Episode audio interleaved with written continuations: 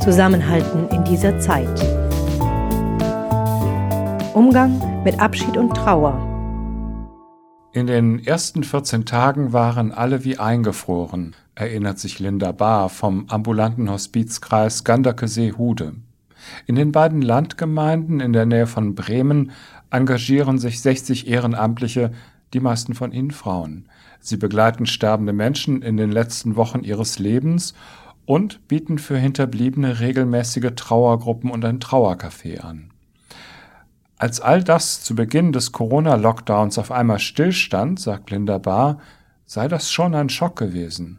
Aber nach und nach fand das Team Wege, die Arbeit wieder aufzunehmen. Am Anfang ging vieles nur über Telefon, erzählt Linda Bahr, denn viele der Ehrenamtlichen seien selbst älter und zu Beginn sehr unsicher gewesen, ob sie die begleiteten Familien und sich selbst durch ihre Arbeit einem gesundheitlichen Risiko aussetzen.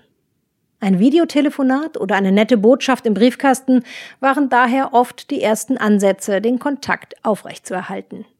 Doch für viele Mitarbeiterinnen sei das sehr unbefriedigend gewesen, sagt sie, es fehlte einfach die persönliche Begegnung. Auch Linda Barr selbst hatte das Gefühl, die Menschen im Stich zu lassen. Es sei ja der Anspruch ihres Vereins, immer verlässlich an der Seite der Sterbenden und der Trauernden zu sein. Und ausgerechnet in einer solchen Notsituation sollte der nicht mehr gelten?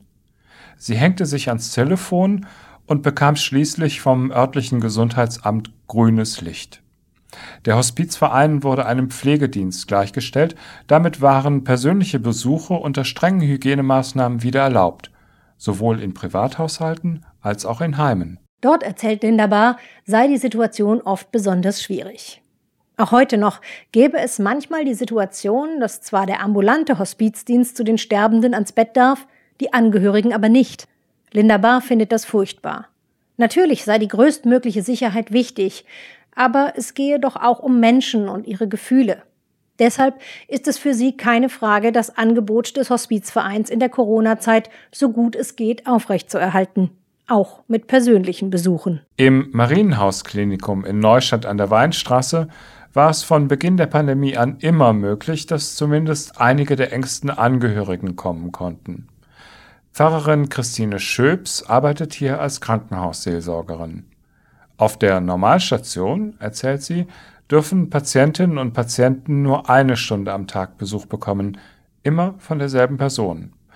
Aber auf der Palliativstation sei die Situation besser. Hier können immerhin zwei oder drei Personen kommen, und zwar durchgängig, über den ganzen Tag. Sie müssen allerdings symptomfrei sein, sich registrieren und die Hygieneregeln befolgen. Das Horrorszenario dass Menschen ohne Begleitung sterben müssen, habe sie zum Glück bisher nicht erlebt, sagt Christine Schöps. Und das gelte es auch weiterhin unbedingt zu vermeiden. Wer einen Freund oder Angehörigen hat, der im Krankenhaus im Sterben liegt und nicht weiß, ob und unter welchen Bedingungen er ihn besuchen kann, wendet sich am besten an das jeweilige Klinikpersonal. Ansprechpartner sind zum Beispiel die Stationsleitungen oder die behandelnden Ärztinnen oder Ärzte. Auch Patientenfürsprecher oder Krankenhausseelsorgerinnen wissen, welche Regelungen im Haus gelten und was möglich ist. Allerdings gab es in den vergangenen Monaten auch oft Situationen, in denen ein Besuch nicht stattfinden konnte, erinnert sich Christine Schöps. Zum Beispiel, weil die Angehörigen weit weg wohnen und nicht reisen wollten oder durften. Oder weil sie selbst in einer gesundheitlich angegriffenen Verfassung waren.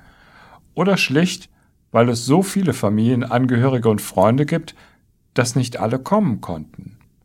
In diesen Situationen, erzählt die Krankenhausseelsorgerin, hat sie dann stellvertretend Grüße ausgerichtet, Sprachnachrichten vorgespielt oder Briefe vorgelesen. Dass Menschen nicht rechtzeitig bei einem sterbenden Freund oder Angehörigen sein können, passiert aber nicht nur in der Corona-Zeit, meint Christine Schöps.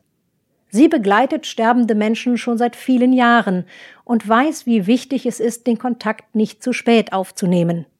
Es komme nicht auf die letzten fünf Minuten an, sagt sie, sondern auf das Gefühl, dass man einander alles gesagt habe.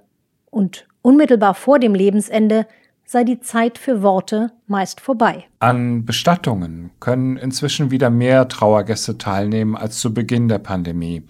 Dabei gelten auch auf dem Friedhof Hygieneauflagen. Desinfektionsmittel, Masken und Abstand gehören im Moment einfach dazu. Wie viele Menschen teilnehmen dürfen und welche Bedingungen außerdem gelten, entscheidet die jeweilige Kommune. Da könne man sich auf das Bestattungsunternehmen verlassen, meint Christine Schöps. Die seien auf dem aktuellen Stand und können entsprechend bei der Planung unterstützen. Während der Zugang zur Trauerhalle manchmal beschränkt ist, sind Feiern im Freien meist ohne Probleme möglich. Auf vielen Friedhöfen gibt es mittlerweile Mikrofone und Lautsprecher, sodass man Reden und Gebete auch auf Abstand verstehen kann. Einige ihrer Kolleginnen und Kollegen, erzählt Pfarrerin Christine Schöps, übertragen die Trauerfeiern über das Internet, damit auch Menschen zu Hause daran teilnehmen können. Sie selbst verschickt auf Wunsch Ansprachen und Gebete per E-Mail, damit alle, die nicht dabei sein können, die Texte zum Zeitpunkt der Beerdigung lesen und sich an den Verstorbenen erinnern können. Es sei einfach wichtig, meint sie, dass es ein verbindendes Gefühl gebe, dass die Menschen in einer solchen Situation nicht auf sich gestellt seien. Oft möchten Trauergäste nicht nur selbst Abschied nehmen, sondern mit ihrem Besuch auch den Hinterbliebenen zeigen, dass ihnen der Tote wichtig war. Wenn eine persönliche Anreise nicht möglich ist, kann ein Brief an die Angehörigen eine Alternative sein.